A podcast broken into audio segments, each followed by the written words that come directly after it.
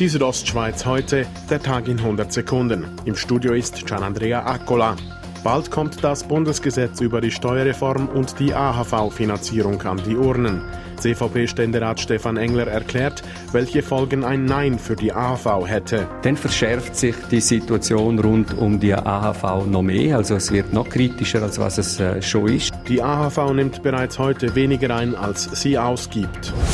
2019 schlugen bisher mehrere Brände zu Buche der Gebäudeversicherung Graubünden, beispielsweise der Brand beim Postautodepot in Chur. Dazu GVG-Direktor Markus Feltscher. Deshalb ist die Schadenssumme weit über dem Durchschnitt, den wir in den letzten zehn Jahren hatten. Und wir hoffen jetzt einfach, dass im Rest des Jahres nicht mehr so allzu viel passiert. Die Schadenssumme beträgt bereits 9 Millionen Franken. Somit sind 80 Prozent des gesamten Jahresbudgets bereits verbraucht. Die Freestyle-WM 2025 dürfte wohl nicht im Oberengadin stattfinden. Gestern hat der russische Skiverband seine Kandidatur offiziell bei der FIS eingereicht.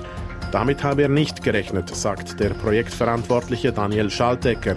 Niemand hat die Kandidatur von Russland gesehen. Es hat keine Anzeichen gegeben dafür. Aber jetzt ist sie da und sie ist legitim, sie ist eingereicht. Das Oberengadiner Komitee strebt trotzdem eine Kandidatur an, jedoch zu einem späteren Zeitpunkt.